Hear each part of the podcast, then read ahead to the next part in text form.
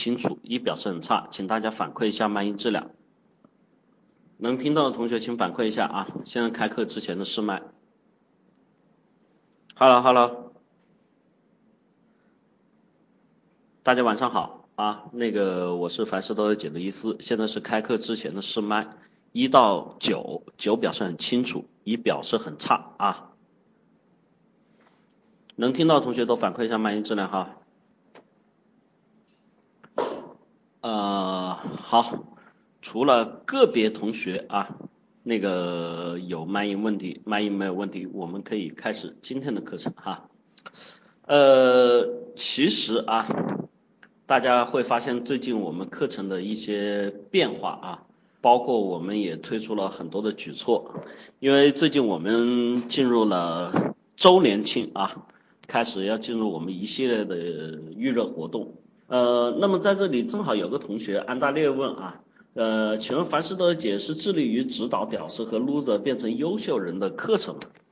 呃，我们其实想说，这个世界上啊，没有所谓的绝对的屌丝，也没有绝对的 loser，也没有绝对的优秀者。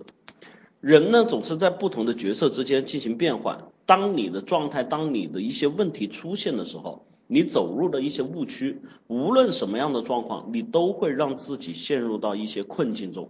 也许优秀的人才他也会沉沦，也会失败，也会破产哈。呃，有一些这个屌丝的人呢，经过自己的努力，他也可以让自己进行蜕变。所以在这里面呢，我们不想去探讨人如何是优秀，如何做的过程，我们只想去探讨，当你遇到问题的时候，你该怎么办？当你面临这些选择的时候，你该怎么做？我们的课程其实是想帮你们去解决问题。至于你能不能够变得优秀，至于你能不能收获成长，这个还得靠你自己去提升和改变。因为就算我们说的做了再好吃的饭，你不吃那也是没有用的哈。呃，我们目前开辟的课程呢，主要针对的是这个同学们遇到事情、遇到问题之类的课程哈。我目前有四门课程开辟了，一门呢是这个阿猫的恋爱心态建设，哈，是面临你们去这个谈恋爱的这个问题，情感问题啊，还有阿猫的这个陌生大战技巧课，正在这个忙筹中，哈，呃，这是让你们去结识异性、认识异性，甚至跟朋友去认识、去拓展自己生活圈的方式。那么，依次老师，我的课程呢，现在有两门课程，一门是教你们如何去做事儿啊，就是我的立体思维法，告诉你面临事情的时候该如何去处理，从哪个地方去想问题，你的目标、你的定位、你的设定应该是怎么去做哈。还有一门是我们的结构化社交。这是在讲我们在与人交往的过程中，包括你身边的亲人、朋友、同事、同学，甚至是你刚认识的陌生人，我们应该如何跟他们去交往，如何跟他们去认识啊？我们希望通过这样的课程，致力于去改变什么？去改变你们遇到在生活中遇到这些问题的时候，不知道怎么办。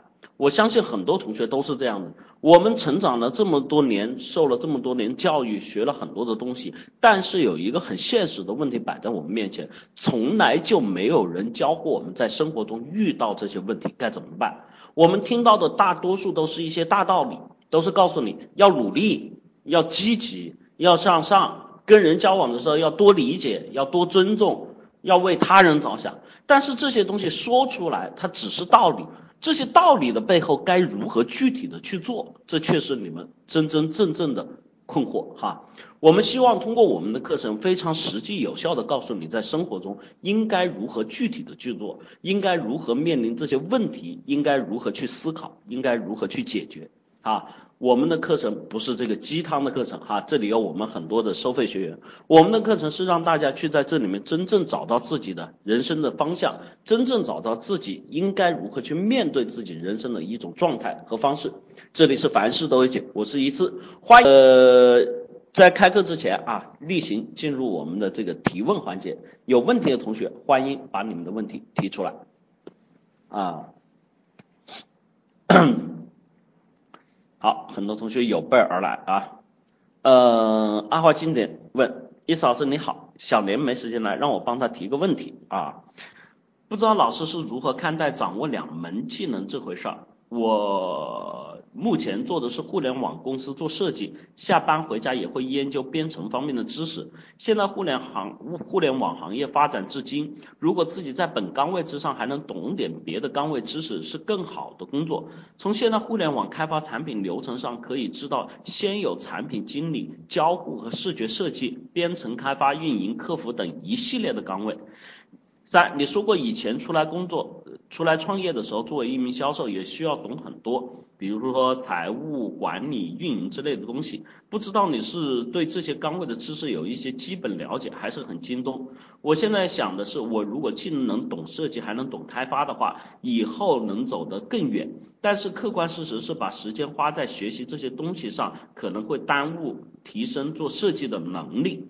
你以前说过专注一件小事上，但是你想在这件事情上可大可小。我一直专注于做设计上这件事情，我只需要懂得设计的事情。但有人说以后出来创业，那他这个事情上就不只能是单单了解自己岗位的事情。不知道你对这个问题怎么想的？你刚出来工作的时候是怎么学习这些东西？希望得到一些经验哈。提的非常的具体，也提的非常的好。其实，在这里面呢，很多同学在面临这个职业生涯的时候，一定都会遇到这样的问题，而且包括有很多同学，我看到他们也会走入这样的误区哈。呃，我们在这里面在职场上面能看见几类人哈，一类呢我就不想说了哈，那个是典型的 loser，叫当一天和尚撞一天钟，就混日子的这种哈。这个我们不讲，反正是典型 loser，谁都知道不好啊。一类呢是这个在职场里面呢，只做好自己的这个所谓的本职工作，但是做的怎么样呢？也是勉勉强强合格。还一类呢，在职场里面呢，我们称之为职场的这个精英啊，也是老板人眼中的红人。发现这些人呢，特别能够去做好事情啊，也特别会来事儿哈。我估计大家都想做这样的人啊。还有一类呢，是属于在职场中默默无闻、努力打拼啊，提升自己知识，在某一个点啊突然发出光芒的这个人。这一类人呢，很多人见不到哈，只有等到你发现人家突然成功的时候，你才会去感叹，咦，是怎么回事啊？那么在这里面，在职场里面，你们其实面临自己职业选择的时候，一旦选择了之后，像伊思老师说过哈，在这里面，像小莲的疑惑和困惑来源于哪里？来源于他对于自己职业市场里面的定位的不清晰哈，在这里面我想说，当你去考虑这个问题的时候，就像我们说，举个大家能听懂的例子吧，你说十八岁谈恋爱跟你二十八岁谈恋爱所考虑的事情的程度一样吗？你们告诉我，十八岁谈恋爱跟二十八岁谈恋爱考虑事情的程度会一样吗？会有哪一些不一样？会有什么不一样？嗯，会有什么不一样？我说同一个人啊，不是说一个啊十八岁没谈过恋爱的跟一个二十八岁没谈过恋爱的，那可能本质上是还有很多相似的啊。投入程度，其实在这里面，十八岁时候我们对于这个谈恋爱的要求非常的简单，喜欢，就这两个字，对吧？喜欢。当你二十八岁时候谈恋爱的时候，你就会陷入了有很多的一些选择在里面，有很多的一些顾虑和考虑在里面，哈。所以在这个里面，你可以看到同理一样的事情，其实人生的道理是通的哈。一样的事情在你职场上面，刚你刚入职场的时候，跟你在职场做了一段时间之后，跟你在职场时间做了有个十年八年的时候，这个所考虑的问题是不一样的。像我跟很多年轻人所说的，第一个，为什么要求你们去做在职场里面首先做好自己的基本功呢？因为比如说像小年提出问题啊，当我又想去做这个设计，又想去做交互和视觉层次开发这些东西，对于你来说，其实就像我们说的，很多东西不是说不能让你去做，而是说你现在有没有能力去做。新入职的职场人，你对于自己目前的职位。能力，包括他的这种成长，包括市场各方面你都不了解的情况下，你什么都去做，你们告诉我结果会怎么样？结果会怎么样？一定叫顾此失彼，对不对？一定是顾此失彼。那么在这里面我们可以看到，如果说你说一个人在职场里面都做成老油条了，对吧？他还不去寻求改变，你们觉得这个人又会怎么样啊？你觉得又会怎么样？一定会怎么样？哎，一事无成吧，对吧？一定会一事无成吧。所以在这里面，这叫具体情况具体分析哈。那么在这里，我们去看，如果是说我们在一些职场里面，我们面临自己的选择和面临自己的一些思考的时候，我们要做的事情是什么？是根据当时自己的状况来给自己进行清晰的定位。如果说你是刚入行的职场新人啊，有一些同学啊，还有一点，特别是容易摆错位置，有的同学干了几个月，干了一年、一年半。啊，最长也不过是两年的这个时间，有很多人就觉得自己很骄傲了，就觉得自己是老员工了，就觉得自己很牛逼了，就觉得自己什么都懂了。这种人应该在我们这里应该有很多人有，有没有？啊，更加不要说那些干了一两个月就辞职换工作的哈。其实在这里我想说，往往在职场的前三年，你一定都是新人。你想想，一个公司、一个企业、一个行业。这里面还汇聚了一个公司的智慧，它不是一个人，汇聚了一个整个中国市场、整个行业的智慧，它形成了规模、配套、行业流转方式，对吧？包括它的品牌、营销、产品、市场定位等等这些，它的研究开发都是有一套标准的流程的。那你想想，这么复杂的一套系统。你就那么几个月一年，你就说你都懂了，你都知道了，你都了解了，你觉得靠谱吗？你觉得靠谱吗？啊？所以这是很多年轻人现在遇遇到的这个通病哈，心沉不下来，做事没定力啊。像这个的邱忍同学跟我说，毕业后看领导跟他说，毕业后看前三年怎样，我的思维也是一样的。这三年呢，其实对于很多人来说，从你是一个小白到你是一个菜鸟，到你是一个熟手，最多也就到这个过程，就你基本上熟悉。那么你在这里面要去做的事情是什么呢？尽可能的、尽快的去熟悉、掌握、了解和学习。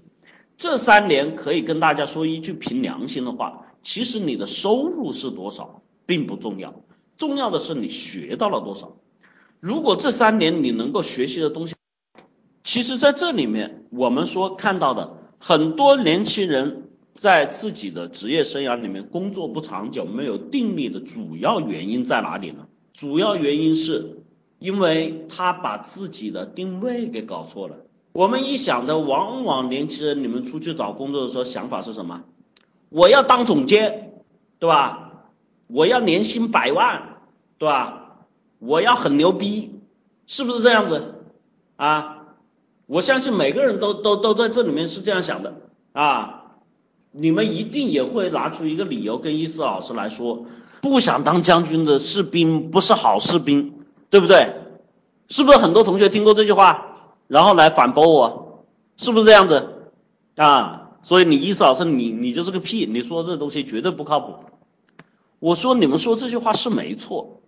但是我想问一个最简单的道理：不想当将军的士兵不是好士兵。那在这里面一个前提，他首先得是一个合格的士兵，他首先得是一个能够完成自己工作的士兵。如果这个都做不到，他就当逃兵，被人踢掉，甚至被敌人打死。你告诉我，你当什么将军啊？所以在这里面，我想说的是，人可以立志啊，既立是。站立的立啊，三十而立的立啊，人可以立志，有志向，没错，也可以励志啊，这个是鼓励的励哈，心灵鸡汤那个鼓励的励志都可以，但是你一定得搞清楚现在你应该做什么。你像小莲的问题，你现在应该是把自己最基础的东西掌握，比如说开发和设计。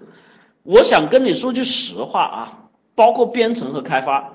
当你设计做到一定程度的时候，你想不学都不可能，你想不学都不可能，你们觉得是不是？你想不学都不可能，因为在这里面我说过了，人的什么自己的这个社交关系，人的这个职能发展，它一定不是在单一一条线上面去走，它是多项的。当他比如说职时间做的长了一点，好，他的设计基本上 OK 可以独当一面的时候，OK，这个时候问题就来了啊！你不要觉得他独当一面就很牛逼了，问题就来了。他发现他跟开发和设计人员在交流上有巨大的障碍，他跟开发和交这些人交流上有巨大的障碍。为什么有障碍？工程师、程序员啊，跟设计师啊，包括跟产品经理、销售之间是天然不可调和的矛盾。为什么呢？因为大家所使用的语言模式不同啊，这个语言模式就是说了。啊，不是指真的大家讲不一样的话，而是这个语言模式像我们语言一样在脑子里面形成的思维回路不同，所以我们经常看到程序员和这个这个这个这个工程师跟你说的话，说完了之后，只要你不懂，或者你说出很浅薄的话，他们所面露的表情就是你又不懂，你装什么逼啊，懒得跟你说啊。我们会发现有很多时候，如果去看待这种做销售的也有问题，做市场的、做产品经理的。他们也有问题，问题是在哪里？当他们去跟设计、跟程、跟工程师他们去交流的时候，跟设计就会告诉他，我喜欢这样，我喜欢那样。但是问题是，他完全不懂设计。你喜欢这个，跟你喜欢那个是两回事儿。他们觉得是可以挨在一起，这就会给设计带来巨大的困难。他对程序员上面来说，你我我们决定要这么干，但是这些事情你说这么干，在实际的实行难度上面会有很巨大的障碍。甚至有些工具和语言里的涉及到改，比如说我们听过最好笑的，就是直接跟词，那你改一下嘛。然后人家工程师和程序员直接告诉他，我们现在使用的是 SQL Java，用的是这个微软的程序，用的是 Server 的程序，这个我们改不了，这是微软的源代码，我们都没办法能力去破解它和改。然后他会跟你说，那有那那你能干什么？那就等于你什么都不能干了啊，这就属于语言体系的不一致。所以在这种情况下，就会逼迫你怎么样去跟人家做交流，因为你坐这个位置啊，你随着年龄增长、能力增长，你会升职啊，这个时候你就会要跟人家去交流，你得去理解他是怎么做的，在这个时候你就会去看，你就会去学。就像你问我，哎呀，你好像做销售出身的，你为什么开始会去了解市场，会去了解财务，会去了解运营？这都是一步一步来的，绝对不是说我很聪慧哈。当我第一天干销售的时候，我每天想的事情很简单，非常的简单。我就说我今天一定要见到多少个客户，我一今天一定要搞定几单，就这么回事儿。当随着我的 power，当随着我的能力增长的时候，我发现只是搞定客户不行啊，只是去见客户不行，还有很多的工作，包括产品，哎，我能不能够让客户更加的信服我？所以，我除了销售内容的产品以外，我自己会去研究产品，研究产品的技术，研究产品的内容，去找到产品对于客户的应用方案的搭建的形式。有了这些之外，我发现还不行。我发现在整个产品的设计和结构上面，我要去了解市场。我不能是说人家客户跟我说人家怎么样，或人家怎么样，或者这个市场是怎么样的时候，我是个傻子，对吧？我就得去研究。在这个研究下，我就会对市场。营销、推广、品牌定位去做相应的拓展。当我发现做完这些之后我还不够，为什么还不够？因为我又升职了，因为我又管的区域变大了，我的职能发生了变化。在这个时候，我就得开始去研究市场，不光是我做销售，我得考虑我下面的人做销售，我考虑他们需要配合什么东西，在市场推广上应该怎么做，在广告上应该怎么打，在礼品设计上应该怎么做，甚至在这个时候，我又开始去介入到什么生产流程管理？为什么？因为人家去打仗需要什么子弹啊？这个子弹就是我们的产品啊。当你生产管理和流程这些东西跟不上的时候，你会出现所谓的订单。排不上，会有交货延期，会有出现产品质量问题，会有很多问题。那我又得去管这一块。当你做了这一块之后，你会发现在整个公司的结算体系，在公司的财务体系上面会有巨大障碍的时候，你又得去研究财务。其实人就是这样一步一步的成长，绝对没有说我第一天就认为我要学会市场营销，第一天我就要学会流程管理，第一天我就要学会财务制度。这个我跟你说句实话，我没有那么聪明。就算我有那么聪明，这些词儿我都没听过，这些市场我都没看过，我怎么可能会知道？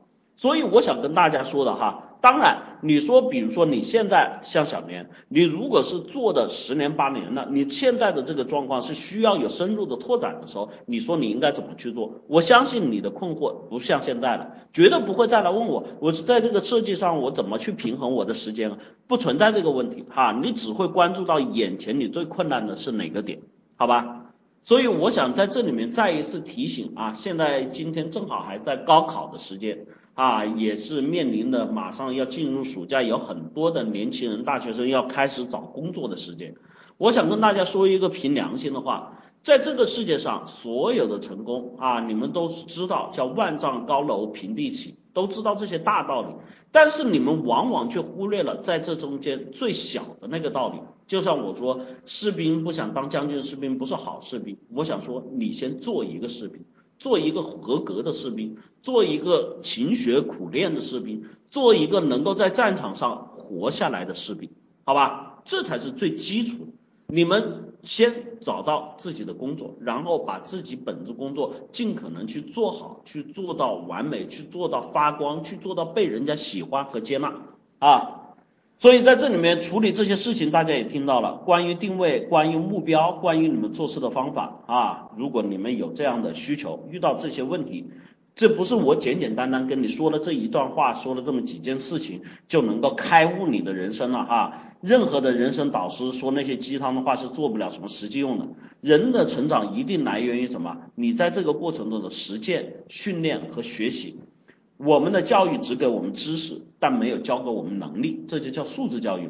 希望我们的课程可以带给你这样的方式，欢迎报名我的立体思维法，教给你们如何去做事儿，教给你们如何去思考啊！报名热线二三五七五二幺五三四和八零零幺三六二九九哈。好，下一位同学啊，这个刷刚才因为我这个掉麦了哈，请你们把你们的问题再提出来啊。除了这个小年的啊，灿日星辰啊，一三呃，好像这个今天网络是有问题啊，又掉麦了，没关系吧，我们继续吧啊，呃，关于就还是说回来这个推荐这个书的问题啊，我说了，呃，每个人年龄层次不同，每个人受教育程度不同，每个人的性格甚至性别都不同哈。所以在这种情况下，我一般不推荐，因为有时候推荐会叫误人子弟啊。所以在这里面，你问我，我给你的建议是去上微博、上微信、上这个豆瓣这些地方都有相关的评论，都可以去看哈。呃，总之我只有一件事情啊，我特别不推荐你们去看这种所谓的商业片啊，呃，毫无深度、毫无内容啊。呃，当然排遣寂寞也可以哈，呃，这个根据个人情况来说了，好吧，在这里我就不说多说了啊，灿日星辰，那个因为刚才又断线了啊，下一个问题，希望我们这个这个这个这个不要再掉麦，我不知道今天为什么哈，呃，这个一直有掉麦的这个状况，今天网络好像有点不稳定啊，下一个同学的问题啊，这个小 V。这个我们在一个社团，她是社团唯一的女性，一起玩音乐，一开始对她就有好感，但是因为自己吉他技术没他好，没敢追，练习半年后却发现不知道怎么追了，反而成了很熟的朋友。现在要去追，总觉得很别扭，也怕有乐队人起哄。我想知道我为什么会有这样的别扭感，如何打破心理的障碍，让我去追求啊？首先第一点哈。呃，小 V 同学，这个呢，呃，我说了啊，很多同学去追求女生，去跟异性交往的这个过程中啊，会出现这种别扭感，会出现这种害羞的情绪哈。其实，在这里面我们说了，李老师也跟之前跟大家讲过这种生物机制啊。当然，这一点更多的呃，你们可以去参加这个阿猫的课程啊，猫爵士的这个恋爱心态建设哈。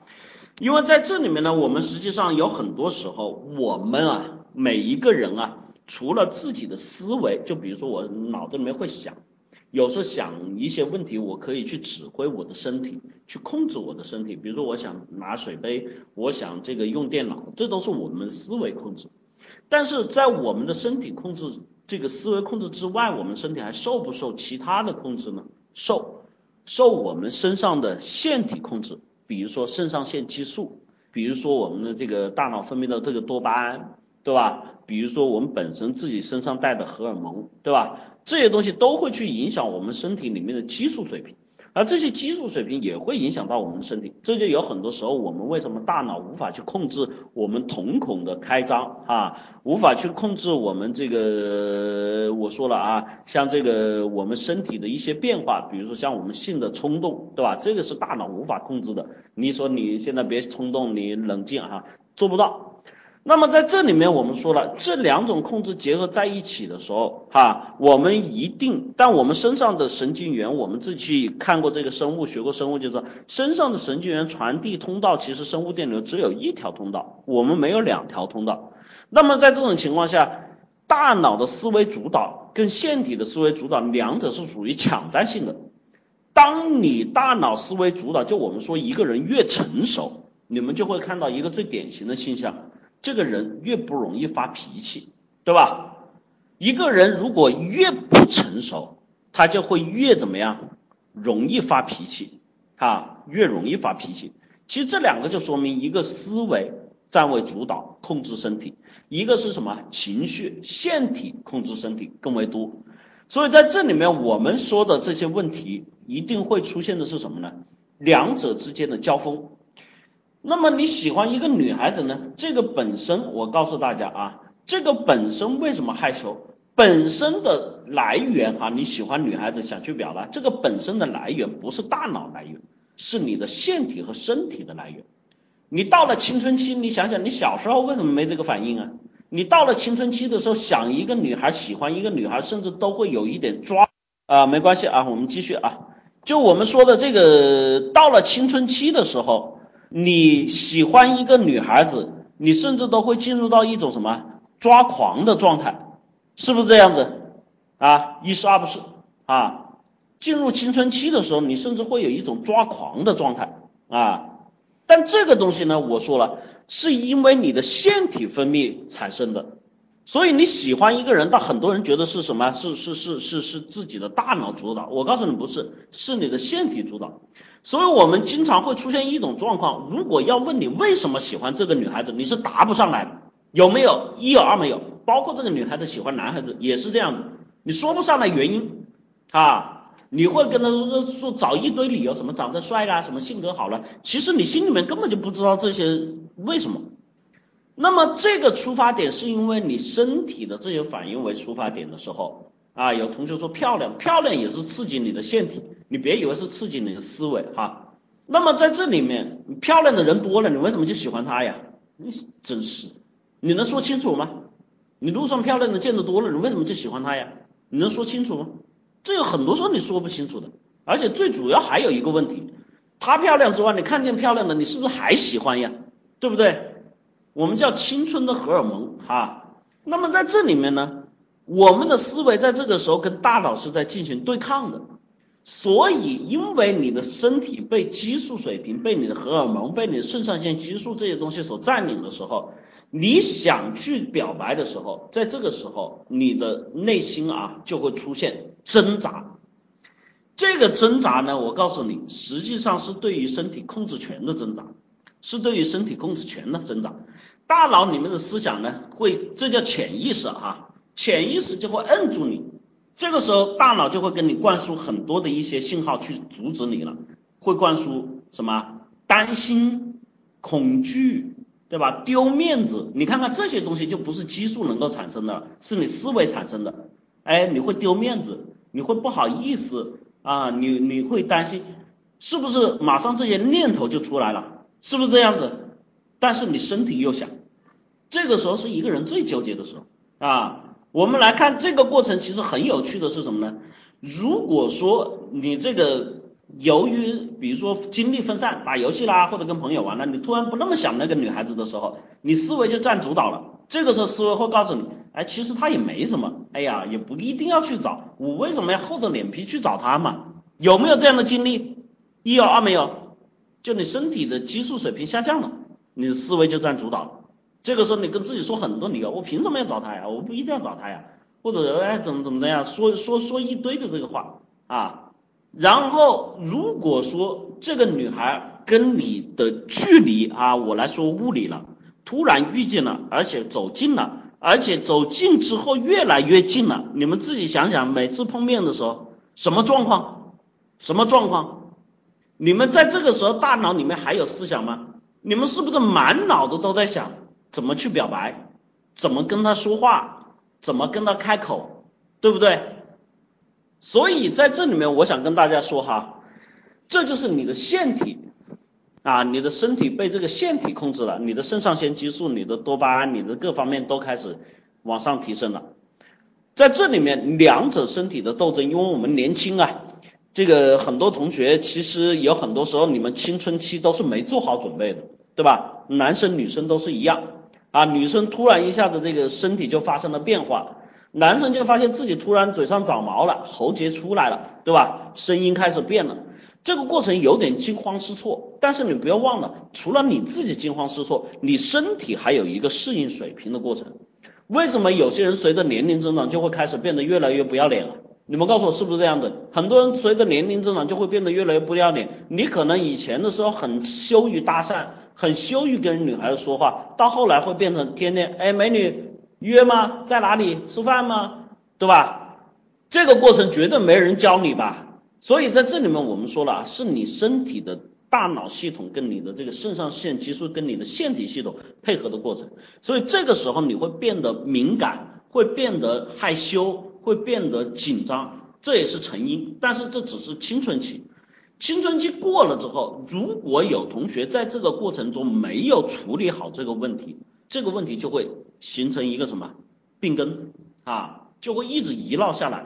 就有些同学只要在这个过程中没有勇敢的走出跟女孩子去接触尝试的这一步，这一步就是剧烈碰撞的一步，这一步就是你身体平衡达到平衡的那一步，知道在这种情况下该怎么做哈。你没有走出这一步，你这个问题就会一直困扰下去，因为你始终没学会嘛，对不对？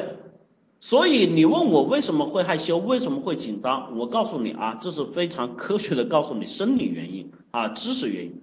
但是你说怎么去改变啊？最核心的道理我说出来，相信大家一定都懂，就是你要去经历，你要去，哪怕就是再那个，你要跟女孩子怎么样去建立联系，你哪怕再丢脸，你经过多一次两次之后，这个问题是不是就解了？你们告诉我，一是二不是？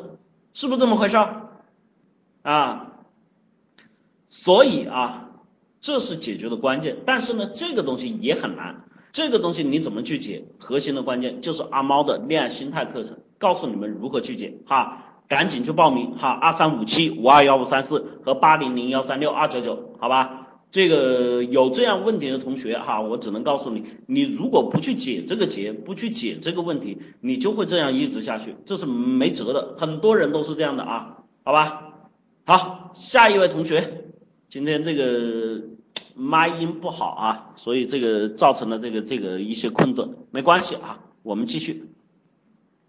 呃，明天的晚霞，哎，我发现在这里面有很多同学是还什么 VIP 的，你们如果是我们收费学员的话，你们下次上课这样被改名字的话会被踢的哈，稍微提醒一下啊，呃，不是收费学员就不用管了哈。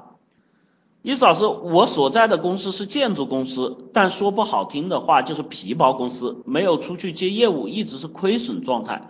我做行政，我觉得自己做事儿一直很积极主动，一年半了，我真心觉得没什么前途，就是打杂，不想在这里做了。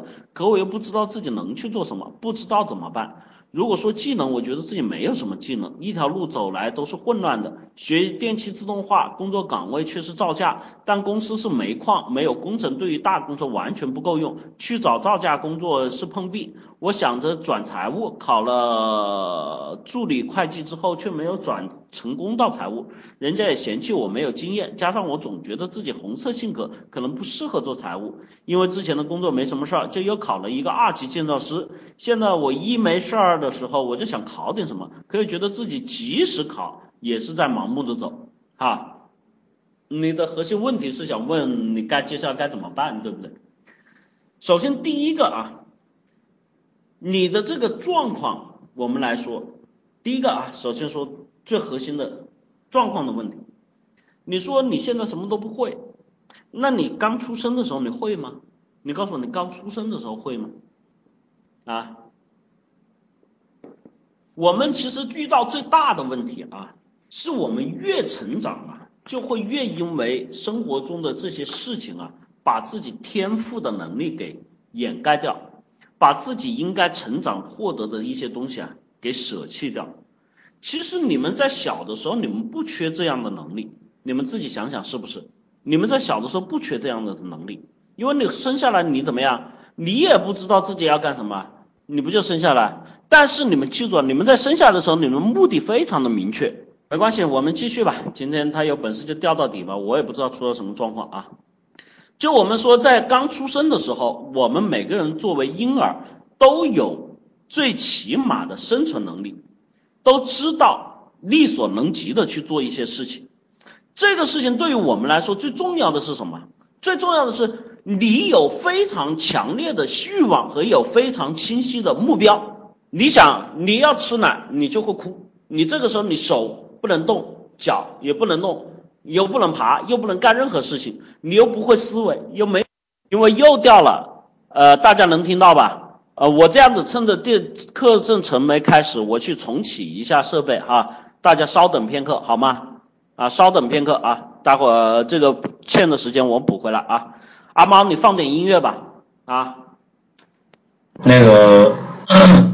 呃，伊斯老师不在的话呢，那我呃代替他来跟大家这个讲一下吧啊，呃，没有我我刚刚上厕所，然后我刚刚突然发现这个伊斯老师这边没有声音了啊，然后呃估计今天可能是网络出了点故障吧，啊最近这个我们这边好像是就是这个网络有一些问题啊，呃前段时间我家里面也是掉线啊，也是掉线。呃，没关系，呃，这个我可以来跟大家答一些问题啊，就是说，呃，我以我的观点来来讲吧，啊，嗯，可以，大家可以可以提出一些问题啊，就是说我如果我的能力不够的话呢，那我就不瞎说，啊，我就不瞎说，啊，有人说，呃。我是北大心理毕业的嘛，首先第一个啊，我 不是什么这个北大毕业的，第二个呢，我也不是说什么这个心理学专业去，这个呃去，我在这里呢，我倒是可以跟大家去讲一些这个比较权威的一些说法啊，稍等一下，呃，这样的。那个有人经常会问哈，我在这里给大家做一些这个非常权威的一些这个说法啊，这个不是我一个人在这边说，就是很多人会觉得就是说什么，包括我最近我去看知乎啊，这个心理学领域的这个所谓的大牛啊，呃，我就不具体举这个具体名字了吧，然后看过他们一些答案，其实我觉得国内的这些做心理学的，其实你说真正的专业的。呃，没有几个啊，然后我我估计觉得都是说凭着一些自己的这个一些经验啊，或者说是一些相关类的这种知识，然后去硬套的这种可能比较多啊。就是说做心理学这一方这一行业，或者说是从事心理咨询这一行业的这个，呃，目前来说呢，国内的是呃流程方面啊，或者说是这个呃这个这个这个这个知识储备方面。可以说还不错，但是真正有功夫的非常非常少啊！我可以告诉大家，这个你别说国内都不专业，因为现在整个心理学呢，它发展的历程呢，不过也就是说大概呃一百来年，对吧？呃，心理学的鼻祖呢是那个叫弗洛伊德，然后现在心理学产生了很多很多种的流派，然后像我和伊斯老师这种呢，呃，大家知道属于什么吗？就如果按照心理学的这个流派来分的话啊，因为我我也不太清楚，我只能说我们这个属于行为认知这个领域的，就是说我们通过你的行为，就伊斯老师经常会说一句话，就是说我我我们经常遇到一些问题，我们不要看他在说什么，我们看他做什么。其实很多时候我们人全部都是叫什么叫行为主导，叫行为主导。然后伊斯老师刚刚也说了另外一个体系，他说的是什么？是人是由思维控制。和腺体控制两种，也就是说，经常会出现一种情况，就是为什么你这个这个明白很多道理啊，然后依然过不好这一生？呃，我在这里说的是，实际上，呃，这个伊老师跟大家讲的是说，哎，为什么你这个跟女孩交往吧，是吧？刚刚说那个小 V 同学的问题，就是说跟女孩子交往，为什么这个你思想上你明明想要那样，但是你身体上、你的行为上，你却往往做出相反的这个事情呢？那也就说明你身体里面确实是有两套控制系统，然后呢？我们说到一个人的这个，包括我今天去答了一个这个知乎上的一个这个问题啊，他们说这个问的是，呃，就是一个人如何就天生性格不强势的人如何才有领导力，然后上面这个上面那个高票答案真的是全都是水分，我就说我我实在看不下去，我说我根本看不下去你们这样答题，你们去忽悠别人啊，所以我会说知乎其实已经是一个很不错的平台了，我我个人认为哈。就是我看其他的这个领域，或者说其他的专业，很多人的回答是确实是非常不错的啊。根据我的这个判断力来说，啊，我我，但是我一回到心理学领域这个领域，我就完全看不下去，啊，完全看不下去。原因很简单，就大家也很关注啊，都是说一个人天生性格不强势的人，如何才能有领导力？你们会发觉，其实这个问题啊，它是个悖论，它是个悖论，你们知道吗？这个问题它是个悖论。为什么呢？因为那个人在问天生性格不强势如何具有领导力，实际上他是在说什么？因为很多人他们去答题的时候，他们都不看这个提问题的人，他实际上的问题是什么？啊，他实际上的问题是说，那性格软弱的人怎么才怎么才能有领导力？那我问大家，如果这我我说这个问题如果这样问的话，那你觉得这个问题是不是白问？是吧？那你如果性一个性格软弱的人怎么才有领导力？啊，他说的是什么？他把这个问问题包装了一下。他说：“这个一个天生性格不强势的人，如何才有领导力？你这不是扯吗？那你问这个问题，你看上面，我看所有啊，上面所有人去回答这个问题啊，然后什么高票答案，说这说那的，其实没有一个人答到点子上，因为他没有看到清楚这个人问问题，他他到底真的是问在问一个什么样的问题啊？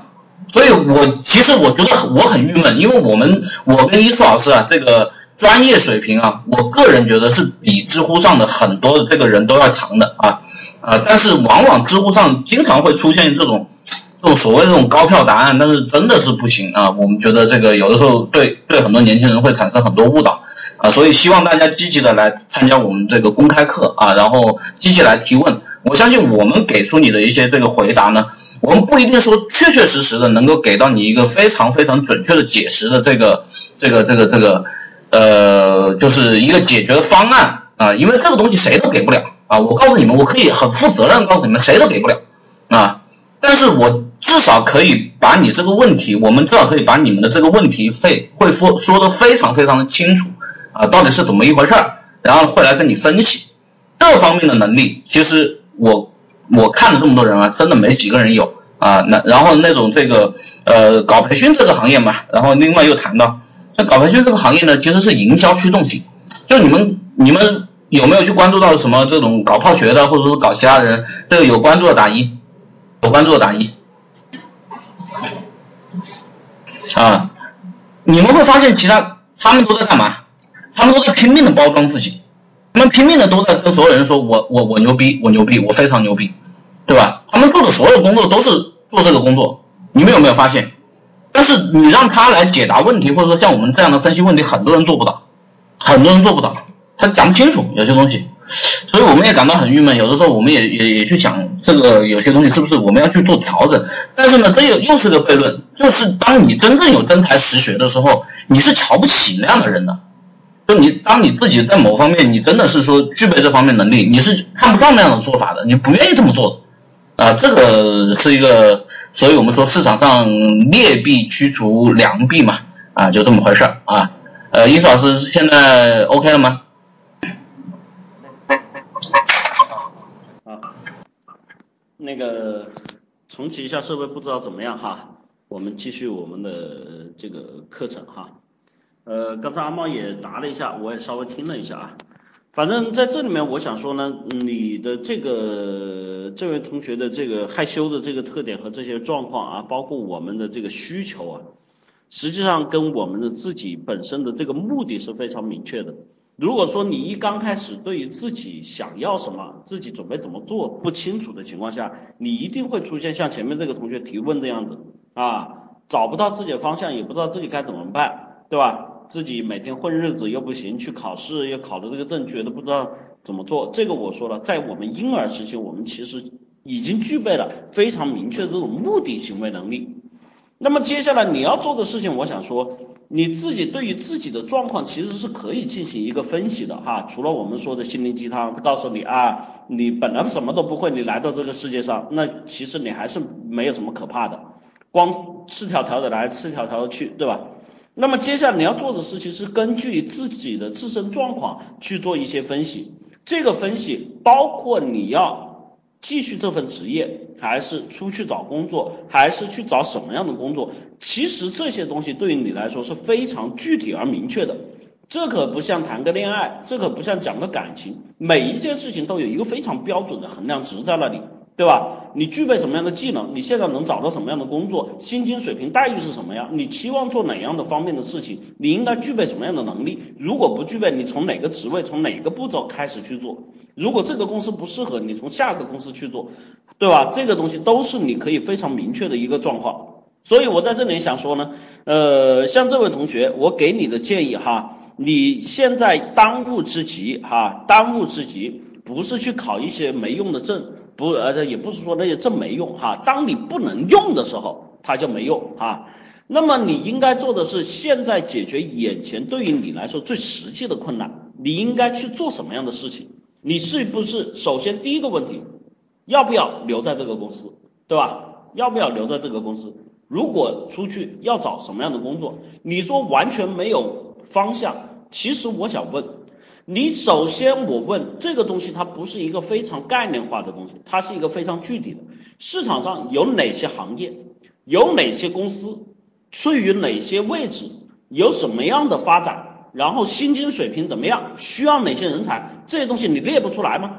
其实你把这个表格一列，我想说你的目标就会非常明确，好吧？这种思维能力，我相信其实我们在最出生的时候都有哈。意思老师，我来跟大家去上立体思维法的课程，并不是去教给你们新的能力，而是让你们把自己原来本来就拥有的能力给释放出来，去做事情的时候能够有目的、有方法、有自己的计划、有自己的目标、有自己的步骤。有自己的提升和改变的空间，所以欢迎你去报名我们的课程啊，二三五七五二幺五三四和八零零幺三六二九九，好吧？好，这个因为中间断断停停啊，我们再来这个最后一个问题啊，这个心随心愿，上次听了你的解答啊，自己想了很久，觉得自己最大的问题就是你说的心态问题，很担心自己学 Java 学不来。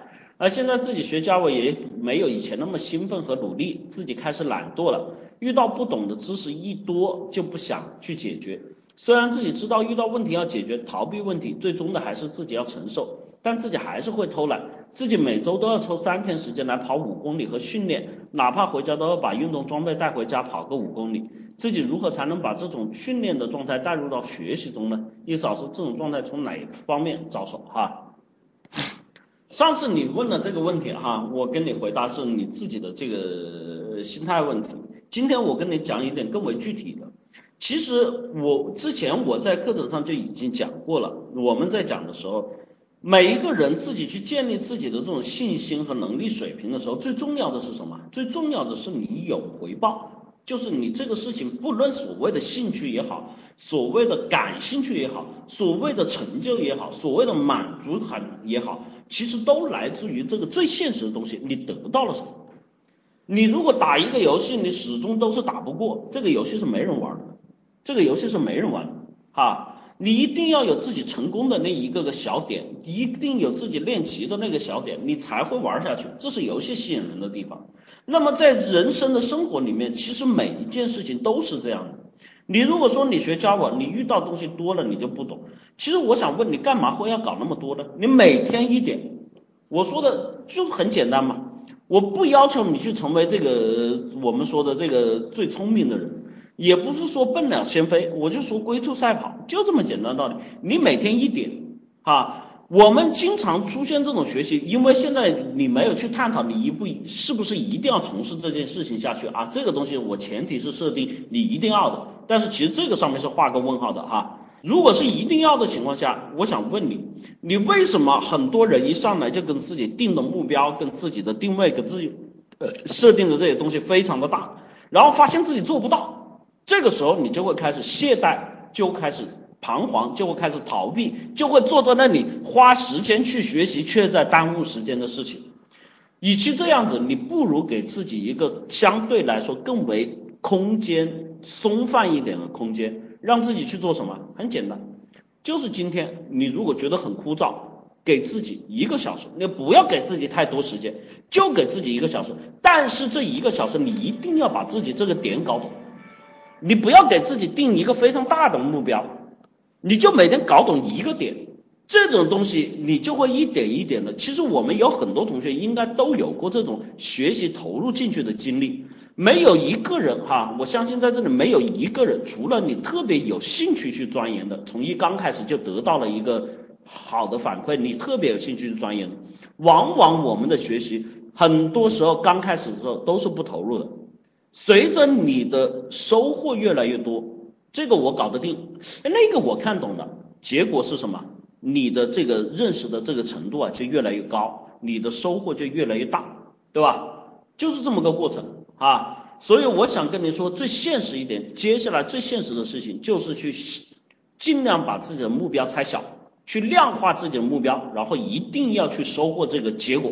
你可不要跟自己再去定这种完不成的事情。那你这样只会坐在那里白耽误时间哈，越发沉不下去，好吧？好，这个这位同学啊，呃，这位一航同学孜孜不倦哈，好吧，我们再回答你的问题吧。呃，总是被女孩子拒绝，昨天有感情的发了一篇文章在 QQ 上，然后也打了电话给自己喜欢的女孩子，他看到了，我说我喜欢她，他说我不喜欢你。我说你不要阻止我喜欢你，他说随便，你嫂子好，我接下来该怎么做啊？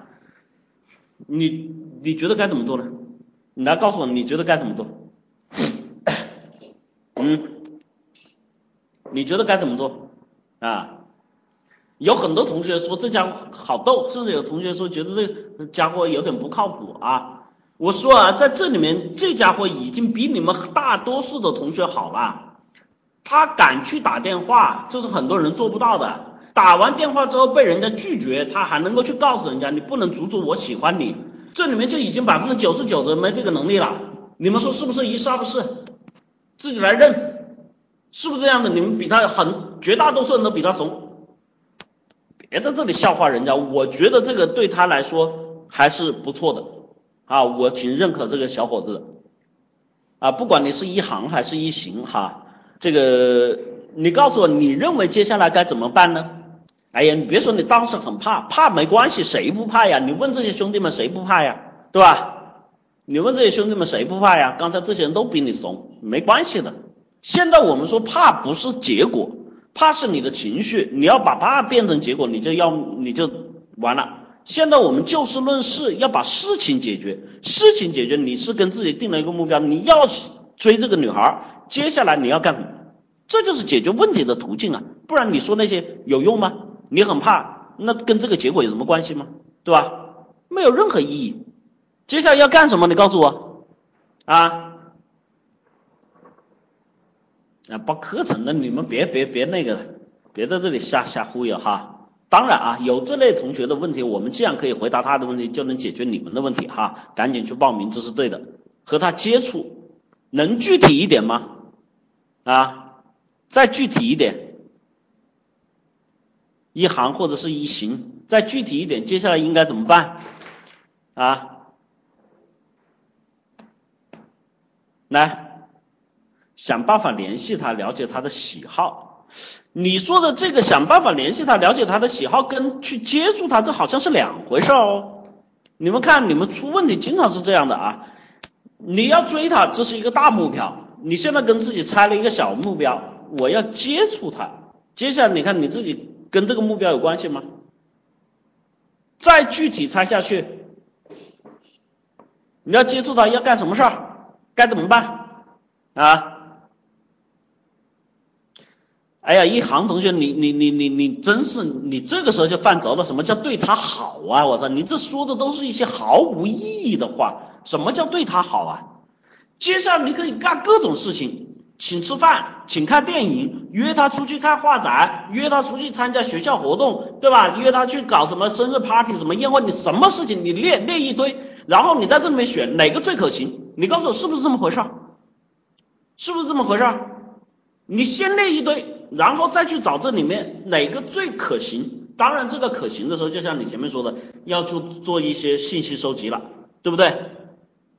要去做一些信息收集了，要去做一些功课了。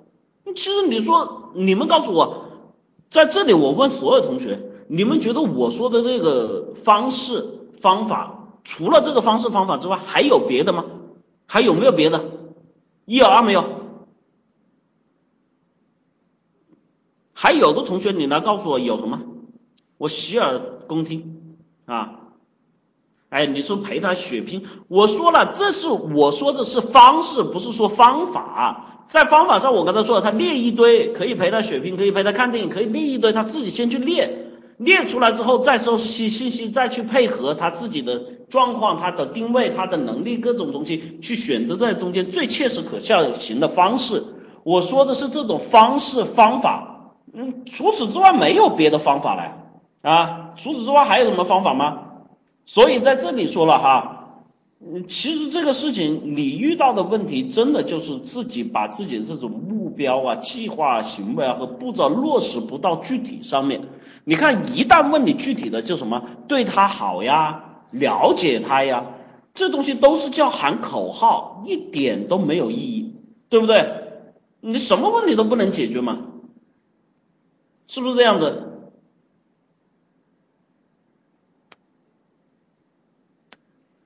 还有，你说现在他不理我，这个问题没法解决，没法建立联系。我问你啊，你现在的目标是要跟他建立联系，对不对？是不是？一是二不是？你目的是要跟他建立联系，是不是？是。那你就只能做跟他建立联系的事情。至于他理不理你，跟他建不建立联系，这中间有什么关系吗？你要解决的是什么？怎么跟他建立联系？你不是考虑他理不理你？那你如果要考虑这个东西，他不理你，你就不建立联系咯，是不是就不建立联系了？那不就很简单有答案了吗？本来跟你这个建立联系没有任何关系，你非要去考虑什么关系啊？邀请不出来就换方法嘛。建立联系其实说句实话，就是你去找方法，你不是去找借口，明白吗？你们现在经常出这种问题，你现在是去找方法，不是去找借口。找借口的结果是永远都不理你，永远都不出来。找方法至少你有可能，你告诉我是不是嘛？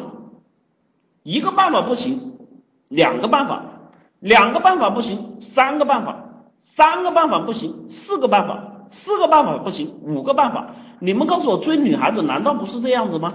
我们经常听到各种故事，最后怎么感动了女孩，追到了女孩，不就是你想的各种办法吗？有的时候想办法，这个办法凑效了，可能就约到女孩；有的时候你想了十个办法都不凑效，但是这十个办法加在一起，他就凑效了。为什么？因为他看见了你的努力，看见了你的付出，最后他感动了。你跟我说他不出来，你跟我说他心情不好，你跟我说他不喜欢你，你说那么些有用吗？那些东西不是帮助你去解决问题的途径啊。是的话，你可以考虑；如果不是，一切都当做是个屁。对不对？是不是这样子？所以你现在很简单，就是去想办法，好吧？当然这里面会有技巧，会有方法，会有这些东西，这是需要一步一步去考虑的。但是至少你在这，我们说了，至少做正确的事情，你方向得正确，你得按这个步骤去做。你连这个方向都不正确，你不就停在这里吗？哎，担心啦，害怕了，一点意义都没有。好吧，好。这个有这些困惑的同学啊啊，像这些同学说的，正好是阿猫的课程，欢迎大家去报名我们的课程啊。恋爱心态帮帮大家去解决的就是这方面的问题。报名热线二三五七五二幺五三四和八零零幺三六二九九哈，呃，欢迎大家去参与我们的课程啊。呃，在这里废话少说哈，我们开始今天的课程。今天呢，要跟大家讲什么呢？啊，今天要跟大家讲什么呢？讲屌丝的逆袭。哎呀，在这里自认为自己是屌丝的，举个手。啊，好，都是屌丝。那打二的不是屌丝的同学，你告诉我你是谁？你们是谁？打二的同学是谁？啊，屌丝不分男女性啊。有女屌丝，有男屌丝啊，啊二也是举手哈，挺二的。有没有认为自己不是屌丝的？告诉我你是什么样的啊？有同学说半个屌丝，你这半个是怎么划分的呀？哎，快乐同学，不要去攻击人家哈，你这个行为就不符合屌丝的行为啊。我们来说哈，首先。在我们印象中的屌丝是什么样的啊？是这样的吗？对吧？在我们印象中的屌丝是什么样的？无能、宅、没钱、懦弱、丑、矬、穷，是吧？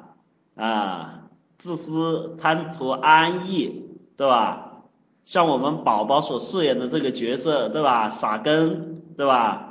这个太久里面那个的室友叫啥我都忘了哈，自卑没主见哈，像黄渤这样的对吧？哎呀，可惜我这个这里这个动图的表情包这个 GIF 文件 GIF 文件这个不能动哈，这个是很经典的一个图像哈，是吧？能在电脑面前的同学能看见我在屏幕中放的图片哈。这是我们眼中的屌丝，对吧？其实对于屌丝，我们的认识是什么呢？绝大多数同学是说不出来。其实归结起来呢，你们就会认为是怎么样呢？首先第一个啊，屌丝的特质啊，你们归结起来是什么样的？是什么样子？没钱。对吧？没钱，然后这个出身呢也不是什么名门望族啊，没事，然后呢样貌也不出众，是不是这样子啊？这是不是你们认为的屌丝啊？嗯，没有好出身，没钱，没事，样貌不出众啊，是不是这样子？其实在这里我想说啊，啊有同学说不一定。啊不是，啊这是普通青年，那你们认为屌丝是什么样的呢？没女朋友啊，屌丝可不一定没女朋友，这个我倒反驳一下，哈哈，屌丝可不一定没女朋友。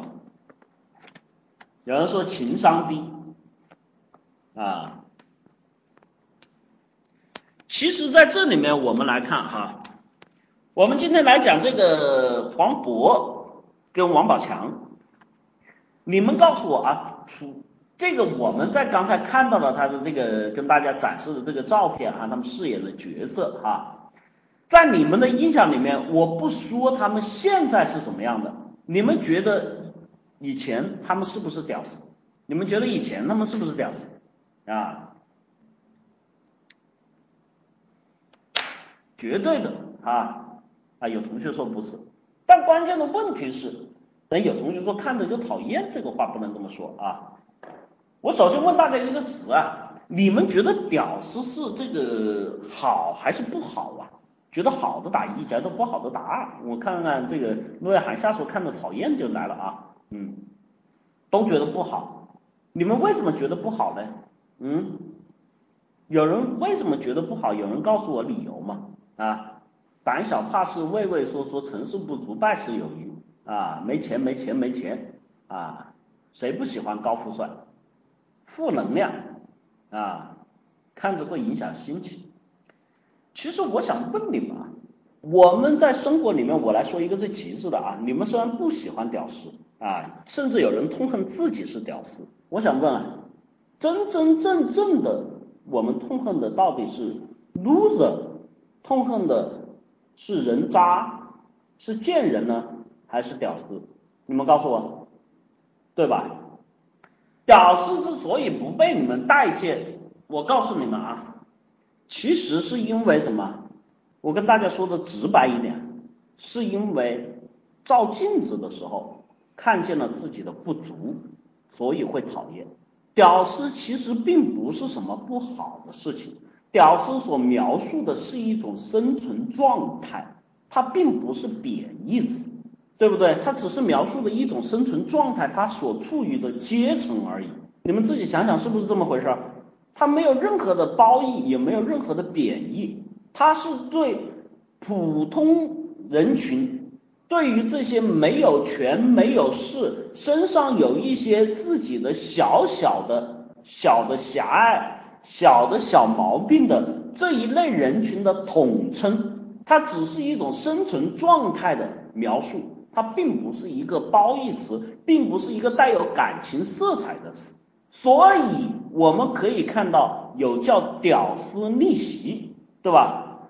你有没有听过人渣逆袭啊？有没有听过见人变好啊？有没有？有没有？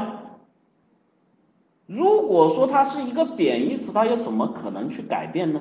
对吧？所以，我们经常在骂人的时候，经常你也可以看到，哪怕这个词出来的时候，我们经常去骂人，也很少有人会骂你是个屌丝，对不对？你还是去骂你是个傻逼，你还是去骂你是个贱人，对不对？你只会拿起“屌丝”来，哎，像这个同学说的，来自嘲，自嘲是描述自己的生存状态，你不会骂自己是贱人吧？你不会骂自己是人渣吧？对呀，你去骂人的时候，你在屌丝面前，你非得加上一个形容词，你得加上个臭屌丝，对吧？甚至都是调侃。所以在这里面，屌丝实际上是一种生存状态。这种生存状态意味着什么呢？就意味着我们所说的什么？没有钱，出身不是名门望族，没有势，样貌不出众。在能力上有欠缺，就我们说的叫人无完人，对吧？但是在屌丝身上，他依然有我们所看得到可以去成长的空间。首先，屌丝是不是都是乐观的？是不是屌丝都是乐观的呀？啊？你没有看一个说这个整天愁眉苦脸的，你说他是屌丝吧？往往我们认为的这个屌丝都是属于这个乐观的态度是无所谓的啊，他姿态不高，他姿态很低，对不对？哎，有同学说他自卑，我告诉你，屌丝反倒不自卑，他们没心没肺，但是屌丝有两个最大的特质，这是他逆袭的根本，叫爱学习，爱交朋友，是不是这么回事儿？我们印象中的屌丝。对吧？长得不好，没有钱，没有势，整天傻了个吧唧的，乐乐的，没心没肺的，做什么事无所谓的态度，姿态他不高，他很清楚自己是屌丝，知道自己没钱，知道这也不行，知道自己那也不行，对吧？但是他们并没有因此而去困住自己。这类人你可以看到，屌丝的最常见形态，我说爱学习，你们可能不太了解。你们想想，是不是屌丝表现在你面前会说，哎，这个是什么呀？哎，这个好玩哎，哎，这个是什么呀？哎，你给我看看呗，对不对？是不是这样子？啊，你说很烦，我不管你很烦不烦，你告诉我他是不是这样子？你给我看一下嘛。哎哎，你你你你你那个，你给我看一下嘛。哎，你不是你你你你让我瞅一眼嘛，对吧？这里面有王宝强。有这个黄渤所扮演的这个屌丝，是不是这样子？是不是这样子？在生活中，他们虽然什么东西都做的不尽如人意，所有东西都不见得好，但是他们愿意去交朋友，对吧？王宝强演的傻根儿，在泰囧里面演的这个这个这个这个小傻帽，对吧？这个黄渤演的这个疯狂石头里面这个叫民工兄弟，好吧？等等演的这些角色，他们是不是都是主动跟人亲近啊？是不是这样子？是不是这样子？他们没有钱，他们没有势，他们长得样貌不出众，他们身上的小毛病一大堆，能力有欠缺，但是他们乐观。你看他们遇到事情也会不高兴，但是一不高兴，转眼就忘了，做什么事情都无所谓，也知道自己不是什么大咖，自己生态心态很低，做什么东西都没没心没肺，但是他们愿意学习啊，他们愿意交朋友啊，啊。有人说这超过屌丝很多了，我告诉你，没有超过屌丝很多，这是屌丝的最真实写照，这是屌丝最真实写照，是你们对屌丝产生了误解。当你们发现自己总算在生活里面找到一个词去描绘这样的人群的时候，人的人性就出来了。你们把心里面所有的不满，把心里面所有的错误，把所有东西的脏水，你们都泼到屌丝身上。你告诉我。啊，杀人犯就是屌丝啊，抢劫的就是屌丝啊，啊，人渣是屌丝啊，啊，贱人是屌丝啊，有这么说吗？这中间有逻辑关系吗？有吗？有没有？我们所看到的王宝强他们所扮演的这些角色，他们身上有他们的不足，但是他们的人性上面并没有特别的坏。你自己想一想，我们所说的那些真正的坏人，谁告诉你是屌丝啊？有钱人难道不坏吗？每一个城市里面都会出来这样的人啊，在公司里面当白领的就是好人啊，勾心斗角、尔虞我诈、你欺我骗，有没有啊？他们就不是屌丝，有的这个东西，屌丝才会有这样的特点。人性身上所拥有的特点是不分阶层的，在每个人身上都会有这种出现。在每个阶层里面都有人渣，都有贱人，都有坏人，但是屌丝只是的一个生存状态，他们只是一个相对于来说起点比较低的生存状态，他们没有人性上的弱点，他们只是属于，当然你说在屌丝里面有没有坏的？当然也也有臭屌丝，也有坏的，所以在这里面，屌丝是可以逆袭的，屌丝怎么逆袭呢？大家注意看我跟大家画的图。当你在这个生存状态的情况下，你不做好自己，你做好了，你会开始怎么变？你会变成暖男，你会变成男神。你做差了，你会变成 loser，会变成人渣，对不对？所以你们看到我们所说的，像王宝强，像这个谁黄渤，他们你们在说是屌丝。而实际上，人家通过自己自身的努力，我们来看看，实际上他们是怎么样的？他们是怎么样的？你们再来看他们的照片啊，他们是怎样的？你看看王宝强的照片，帅吗？对，迎娶白富美。你看看他的老婆，这才是人家真实的人生，对吧？啊，有同学说哇哦，漂亮啊，有钱啊，但是你别忘了，他真的曾经就是屌丝。你看我们的黄渤，对吧？这个是现在中国娱乐圈里面身价最高的男星，他不光是演戏，他的歌唱水平也非常的牛逼，对吧？最近微博上面都在疯传他的视频。有同学说我的男神，这位同学啊。人家没有出名之前，没有成名之前，还是你的男神吗？我估计走在路上，你上面都会吐吐个唾沫，臭屌丝，对不对？娇如美艳的林志玲，对吧？都会跟他献上自己的香吻，这还不是所谓的假的，是他在金马奖上的真正的香吻啊！你们都在想，我操，太牛逼了，我操，太香了。但是你们记住了，你们当去看待屌丝的时候，你们把所有脏水都泼到他们身上。刚才问你们，你们觉得屌丝好不好的时候，你们都在打二。为什么打二？因为你们不想成为这个阶层的人，因为你们反感自己不能够获得我在前面所说的这些什么，不能够收获权利，不能够收获金钱，不能够有好的样貌，这才是你们想要的。你们从心里面去鄙视屌丝，是因为他得不到，所以你会痛恨，并不是说人家有错，是不是这样子？一是二不是？那么在这里面，我们来看哈，屌丝的逆袭，我们以王宝强和王勃拿出来解例，是因为这两个男星确实是通过自己自身的努力，一步一步走到今天。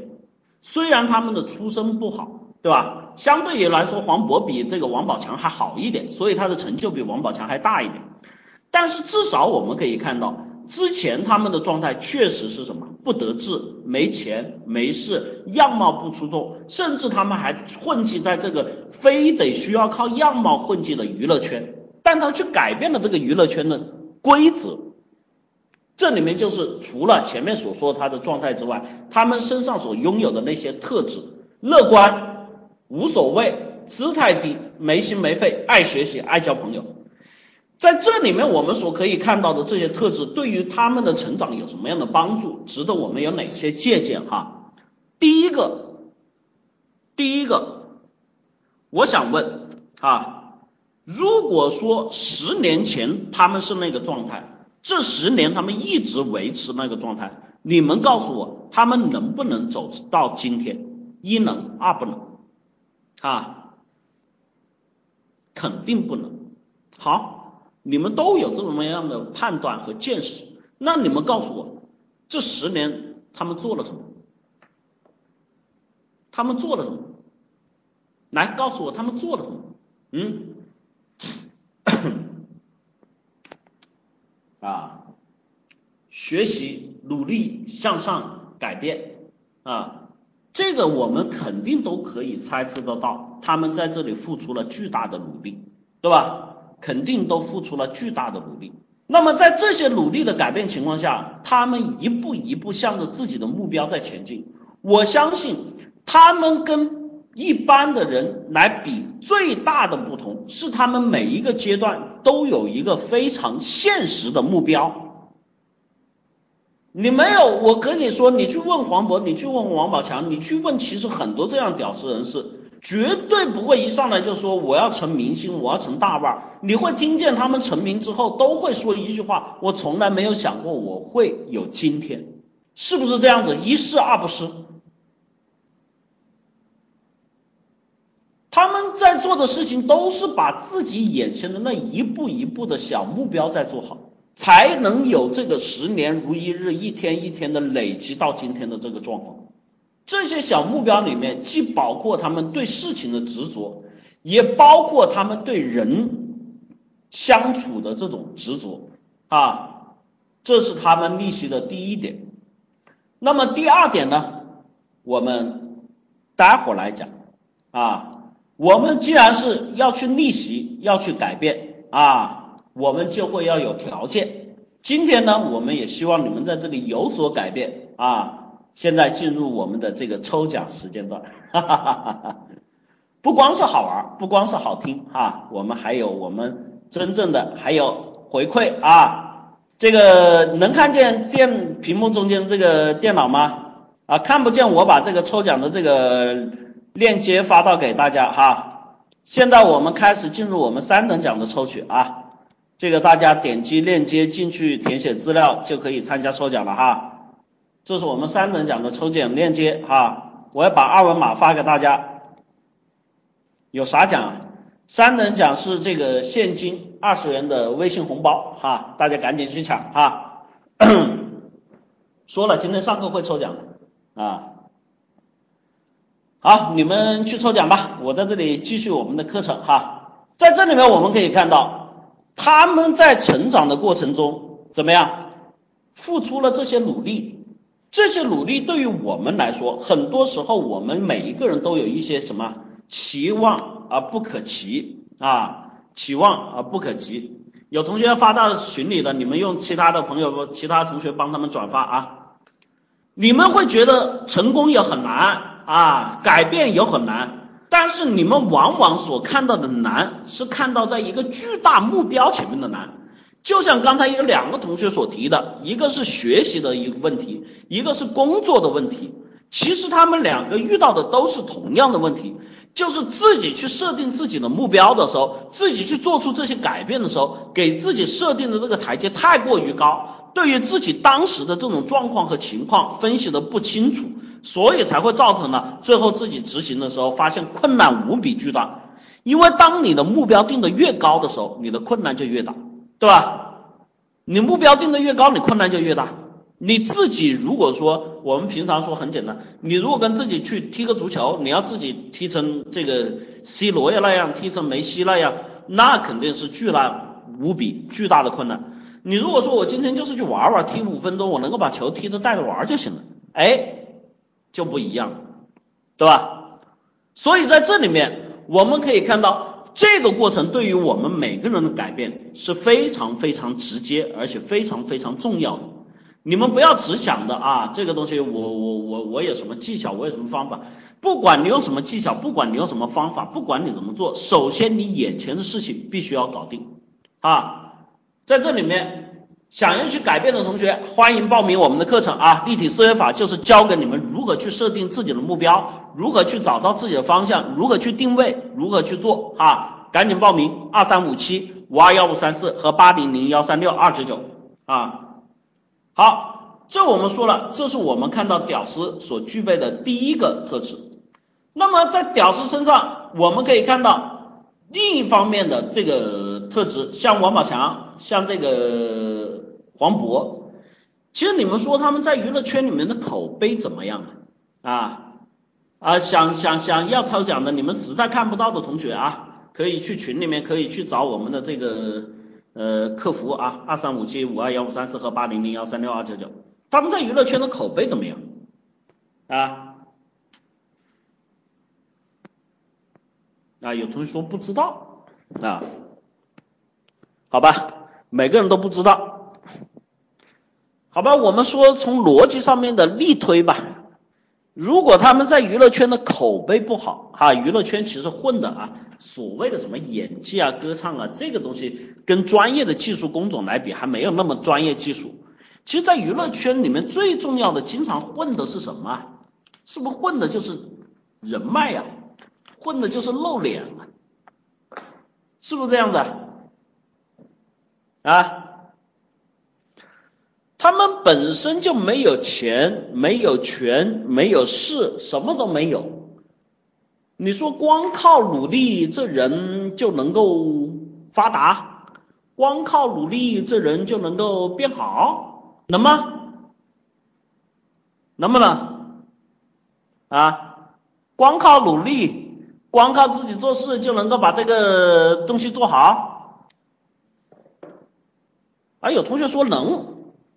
哈哈，说能的同学呢，我说我只能告诉你哈，你们赶紧去报名我的课程。你们现在的这个世界观和人生观都没有建立完成，为什么？很简单，跟你说，我们是一个什么呀？协同的社会，我们是一个群居的人群。当你在这个人群里面去混迹于这个人群去做出努力的时候，你自己再牛逼，你告诉我你能做多少事情？我首先不说什么借势啊，什么上位啊，什么这个什么这些东西，我就问你，你自己一个人能干多少事儿啊？你自己一个人能干多少事儿？告诉我，一个人能干多少事儿？啊，能力好了，自然有人找。你说你能力好了，什么叫能力好了？啊？你说马云这个能力好了，就自然有人找。马云懂技术吗？啊？他自己做管理，他能这几十万人他能管吗？啊，你觉得能吗？啊，这个嫩同学啊，嗯，在这里面，一个人的成长，一个人的成功，往往是带有什么？除了自己的能力作为基础，这个我是认可的，没有能力肯定是不行的。但是这不是代表你就能够有能力就能够把事情做好的。我们在生活中经常会遇到一遇到一些这样的人，比如说我们一定会遇到，特别是做技术类的人才，啊，你说他技术拿出来很牛，一把手，但是你会发现这个人跟人打交道不行，甚至他心里面还会有很多的一些很狭隘的地方，这样的情况下，他处理很多事情的时候会怎么样？就放不开。我们说的，他真正有问题的时候，人家就不会帮助他。那么这种情况下，你会怎么办？实际上需要我们真正去找到有人去帮助我们。这还真不是说简简单单的一些什么人际关系中的厚黑、借势什么之类的。你去完成一件事情，你始终是需要有人帮助你，在这个帮助上就决定了你跟人相处关系好坏的能力，就我们说的社交能力。你这个社交能力如果能够拓展起来，因为人跟人间之间是协同的，不是说你对一、你对二、你对三，你跟每个人都是割裂开来的。如果你在这里面还能够把一二三四五六七八都凑合起来成为一个团队的时候，哎，这个时候就会形成你的人脉圈，就会形成你的人脉圈。这个时候你的人脉圈出来之后，你每件事情有人帮你去分担，一个人做事跟两个人做事肯定取得的效果不同，对吧？你的事情会不会越做越好啊？你的结果会不会越来越好啊？啊，面对阳光啊，中了一等奖，好的，恭喜你啊！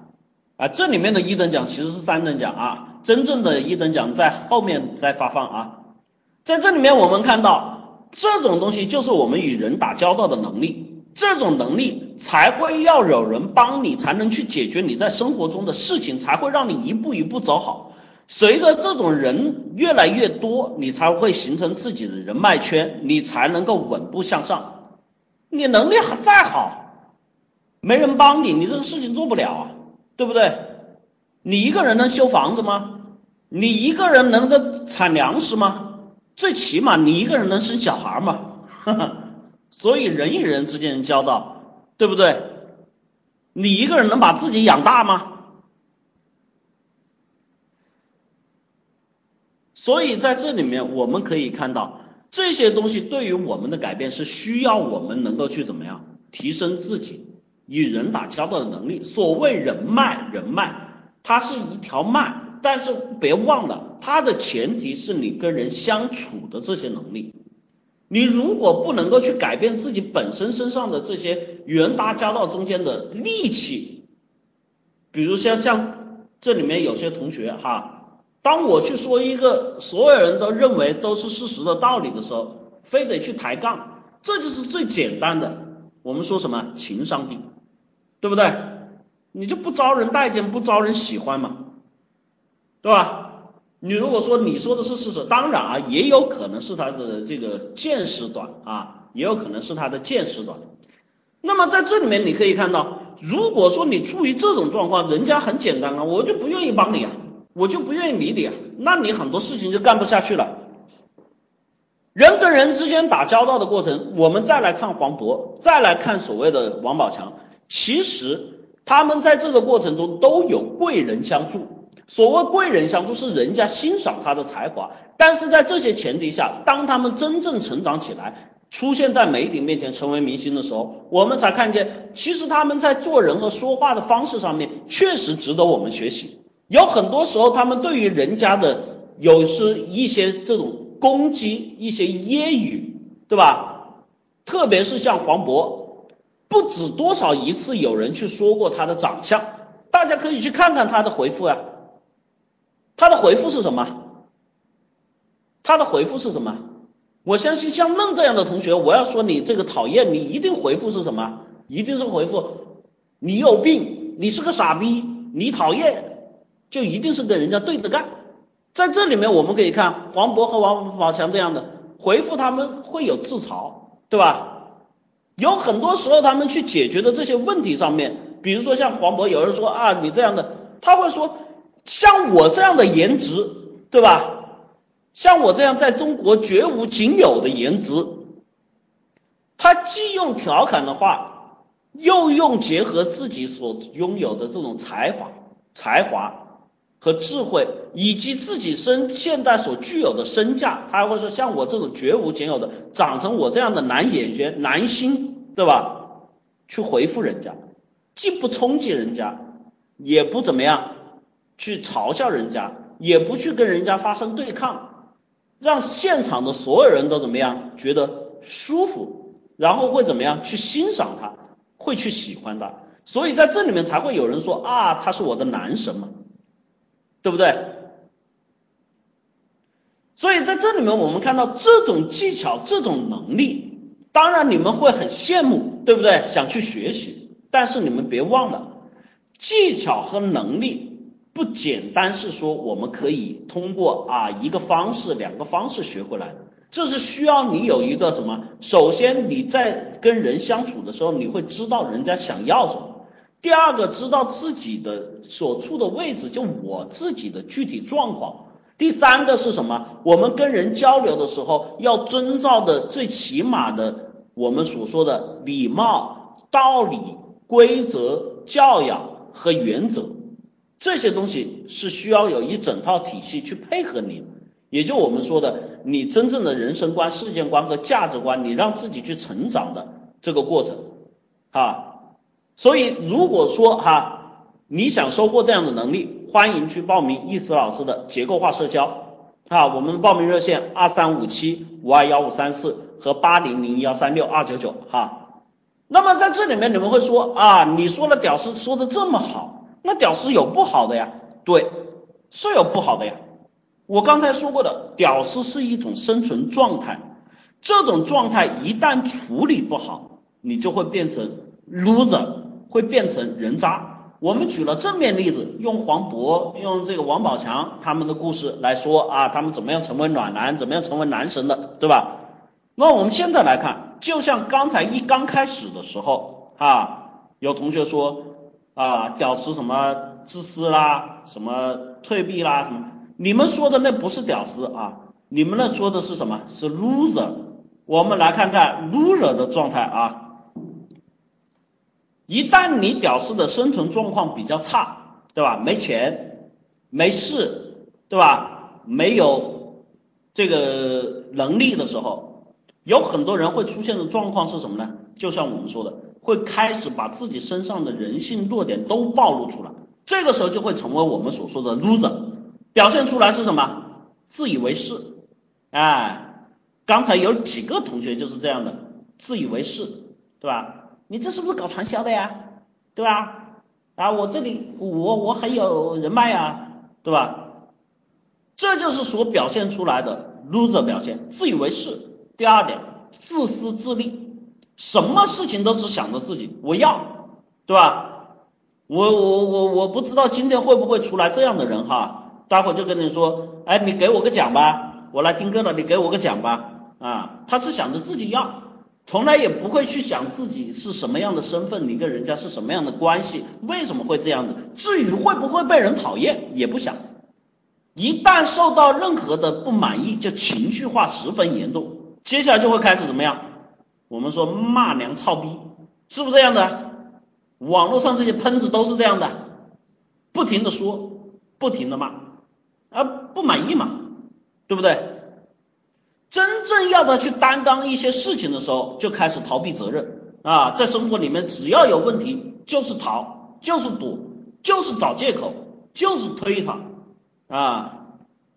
你看这这这这典型的两个人现在这些情绪化来了嘛啊。各自开始互相喷嘛，真正如果说你们有点事事儿的时候，就变成什么？胆小、懦弱、不敢面对，嘴巴上越是叫的凶的，其实什么呀，心里面越是恐惧，到最后就会把自己心里面这些阴暗面全散发出来，会觉得这个人是不好的，那个人是坏的，这个人是对我有企图的，他是骗我的，他们是欺负我的。一切一切这种表现出来，就会表现成 loser。你会发现这样的人做不了事，发现这样的人没有能力，发现这样的人自暴自弃，发现这样的人怎么厌气十足，在生活中里面充满了巨大的负能量。如果在生活中真正出现了一件事情或者某件事情，发生了一个比较巨大的变故的时候，这些人就会由我们所说的 loser 演变为人渣，他们就会开始怎么样？为了自己一己之私，开始极尽所能去追求自己的利益，去损害他人利益，只想自己得到，然后把人性最阴暗的一面发展出来，成为我们口中所说的贱人和人渣。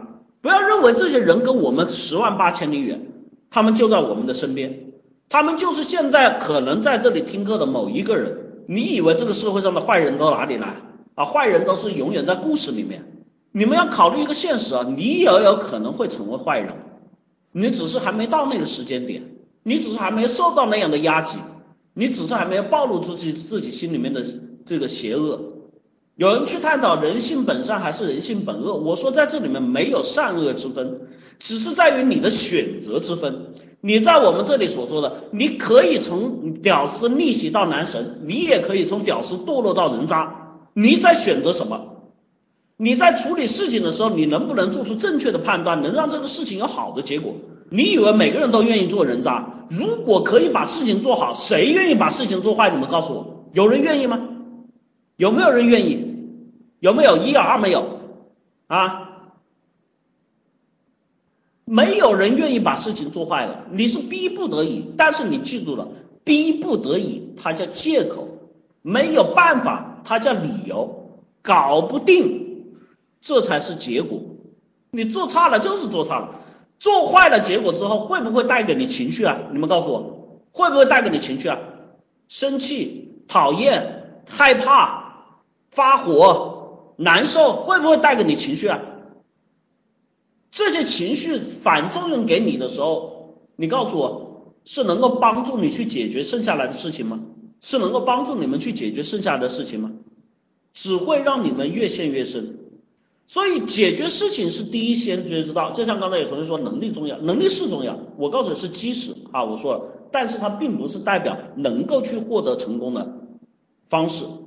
那么接下来在这个过程中，你跟人交往，你如果只过于关注自己，你跟人交往的时候，你不知道懂得人家心里在想什么，你跟人交往的时候，你不懂得最起码的社交的规则，有很多说社交的规则有什么不懂的，讲礼貌讲道理啊，去你的！我们在这里面有很多人，一定都是什么状况？都是这种根本觉得这些大道理很容易懂，其实做出来就是个屁啊！悠闲白云，你觉得我是个愤青啊？我只能告诉你，你这个属于自以为是啊！所以在这里面我们可以看到，如果说你任由自己的情绪、任由自己的能力这样堕落下去，你最终的结果肯定是不好。要去改变。我们在这里面有同学说，那那那怎么去改变啊？怎么去改变的时候，哎，我们来看我们的第二次抽奖啊，抽完奖我们来学会怎么去改变哈。二等奖抽奖地址现在公布啊，啊，我把这个链接发到这个 YY 上啊，突然的自我，没关系啊，增加我们课程的娱乐性啊。需首先啊，我们说还是开玩笑啊，我们需要去改变。当然，经济基础是基本啊，我们也说了，从来不是光说不练，一定要给到好处，对吧？这也是我在我的例子，呃，在我的结构化社交里面说过了，前置互惠，只有大家得到了好处，才会对这件事情有什么呀？认可和兴趣啊，认可和兴趣啊，群里面你们自己发吧，这个没有实现的哈，你们赶紧去抽吧。啊，今天反正今天截止啊，然后在这里面我们说，如果说遇到了这些问题，我们去改变，当然我们知道要从我们做事从社交上面去入手，但是在这里面我说，关键就是改变的四要素，第一个思维观念，第一个是思维啊，第一个改变最重要的是思维，有很多同学就像我刚才在提问的时候，他们在提问的时候。其实这个道理啊，你自己往下撸一撸，对吧？啊，不是打撸啊撸啊，就撸一撸，你就会把这个条理撸出来。因为有很多时候，你们发现过没有？有同学来跟我提问，其实我问一个问题、问两个问题、问三个问题之后，往往他自己就有答案了，是不是这样子？一是二不是？啊，就。我把问题跟你们稍微梳理一下，梳理的一步两步之后，都不是我来回答你问题，我直接来问你们问题。问完两三个问题之后，哎，他就有思路了，就有答案了，是不是这样子啊？这些原先参与我课程提过问的同学，你们自己告诉我是不是这样子？一是二不是啊？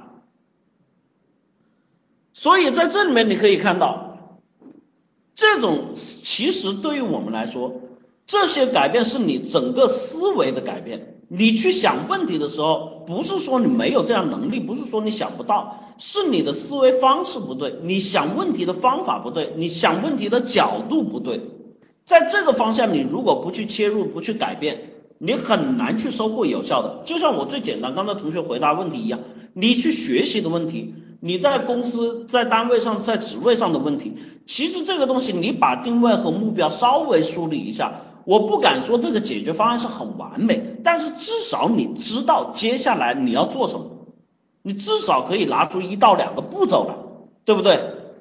这我们说的改变四要素的第一点思维，第二点我们说观念，哈，观念，这些屌丝，你说像黄渤啊，像这个王宝强这样的，他们这些屌丝，其实在他们成长的时候，他们是不是什么都懂啊？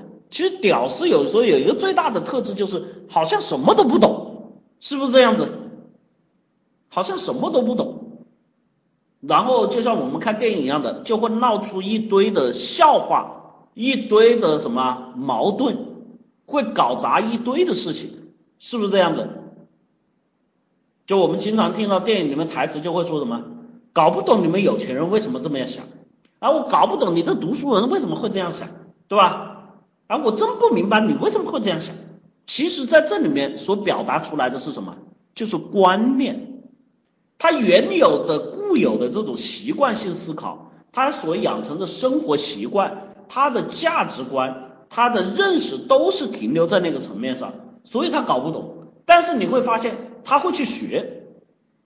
往往我们看这些电影的背后，无论是傻根，对吧？无论是这个这个牛二。啊，无论是这个这个这个王宝强演的这个这个什么泰囧的这样，到最后他总是有所收获，总是有所突破，总是有所改变。他会去理解其他身边人为什么要这样想，他会去理解为什么这些人会做出这样的行为，他会去理解哦，原来你们这样子是因为什么什么什么，对吧？包括人家的生活方式，包括人家的。思考方式，甚至包括人家的饮食习惯，对吧？这所以说观念的改变，也不是仅仅靠说啊，我在这里面，我我每天坐在家里想，我就能够观念改变了。这也是要有一个整体的系统的改变的过程啊。第三点，我们说心态，很多同学对于心态这个词是天天挂在嘴边，很多同学把心态这个词天天挂在嘴边。啊，说自己心态不好，说凡事都要有心态，我要改变心态，我就是害怕，对吧？都是先说心态的问题。其实心态的构成是什么？心态的构成是你在处理这些事情的时候，你敢与不敢，能与不能所带给你实际上心里面的一种什么情绪？我们常说心态不好，其实是什么？是说我们的情绪不好。这个情绪不是说你真正爆发出来跟人家发脾气的那些情绪，而是你心里面有一股情绪。我们常说心态不好的时候是什么？郁闷、难受，对吧？然后怎么样？纠结，是不是这样子？一是二不是？这些东西实际上就注定了我们在处理问题的时候，我们所说的心态，对不对？心态这个词。对于我们来说，很多同学都说我去调整，我去调整，我去调整。但是你从哪里去调？你从什么地方去调？你该怎么去调？这是我们经常遇到的问题，特别是最近这个时候，要这两天高考的同学，昨天晚上还有人跟我们做咨询，对吧？一个要高考的一个小同学，他就说自己心态不好，紧张啊，焦虑啊。对不对？其实这里面我跟他说，我跟他去解释，我说，其实我说，你自己想一想，这几年高考完了之后，我不说别的，我就说一个最简单的道理，不管什么结果，你告诉我，这日子要不要过啊？要不要？你们告诉我要不要？生活是不是得继续啊？嗯？地球照样在转，对吧？你考不好，他也要过；你考得好，他也要过。你现在老是在纠结，如果考不好，如果怎么样，如果怎么样，你在纠结这些东西，说心态不好吗？那这些事情对于你来说，你纠结的时候最差不就是这样的吗？我说你最差不就是考不上吗？最差就是考不好吗，最差你就是过这样的日子嘛，你都知道那有什么所谓的，对不对？那你现在最差你都知道了，人其实最怕的是什么？其实是未知。你知道了之后很简单，那你就现在该怎么地就怎么地啊。你几这些年学的东西，你这两天你已经没有个办法改变了。你如果说早几个月你找伊斯老师，我还教教你学习的方法，还能够跟你冲一冲。你这个时候嗯没有任何可以改变的问题了。对吧？既然你又不能改变结果，对吧？你只能去调整自己现在应该所拥有的状态。我们说心态，你的焦虑对于你的结果只会有坏处，不会有帮助。我们说设定目标嘛，就我跟他说目标和这个定位的问题。你设定目标，你的这个焦虑，你的这个状态对你有什么帮助吗？任何帮助都没有，对吧？其实对于他来说，这个时候他最需要的是什么？你们说他最需要的是什么？啊？鼓励、规划、倾听。对，你们说的对。他最需要的是倾听，最需要的是情绪的宣泄。所以当我说完这些东西之后，他说：“其实我现在好受多了，我也舒服多了，对吧？”那你说他这个心态改变的过程是什么呢？其实还是通过他思维上面。对于这件事情的认识，有很多时候我们有些人会犯轴，有没有钻过牛角尖？犯过轴？有没有？一有二没有？这种情况下，其实是什么？是因为你自己陷入了思维的僵化，陷入了这种困顿，所以你在这个时候，你的心态会陷，让自己怎么样？陷入一种迷茫的状态。然后你又不知道会该怎么做，什么东西是对的，什么东西错的时候，你就会固执的认为自己说的是对的，这我们说的钻牛角尖。这种状况只是因为你没有认识到，往往往有很多时候，如果说你愿意，就我们说啊，说你们听得懂的叫打开心扉，你愿意听的时候，当有人跟你把道理说清楚，你会有一种，一定有同学有过这种感觉，恍然大悟，猛然醒悟，对吧？所以在这里面你可以看到，这种改变还是来源于什么？你把这相应的道理、规则和知识、能力得到收获的过程。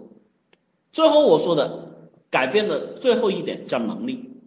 很多同学对于能力的认识啊，对于能力的认识，你们觉得什么是能力啊？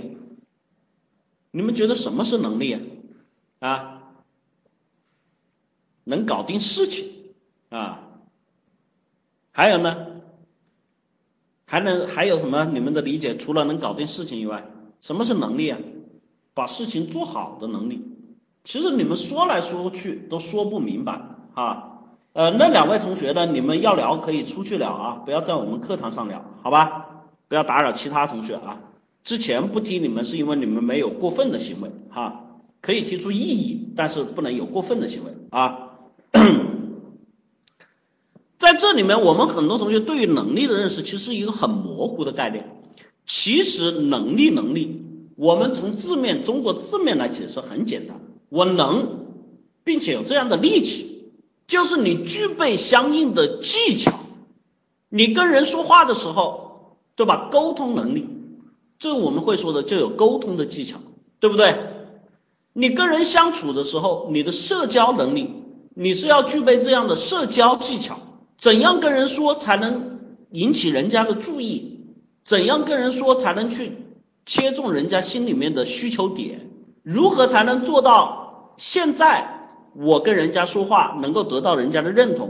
如何才能做到我们长期的过程中跟人家交流会得到人家的认可？这些东西有很多同学觉得很玄乎，其实一点都不玄乎，它是具体的方式、具体的技巧。就像我们最简单的说，讲礼貌大家都懂，但是问题很多时候讲礼貌，什么是讲礼貌，有人就不知道，对不对？你们总能够拿出啊，像这个同学说的数字，你总能拿出一些很大的词，但是这些词对于你们来说，真正落实到生活里面的时候，你们却一无所知。什么是数字？什么是能力啊？什么是心态？什么是观念？什么是思维？你你能做吗？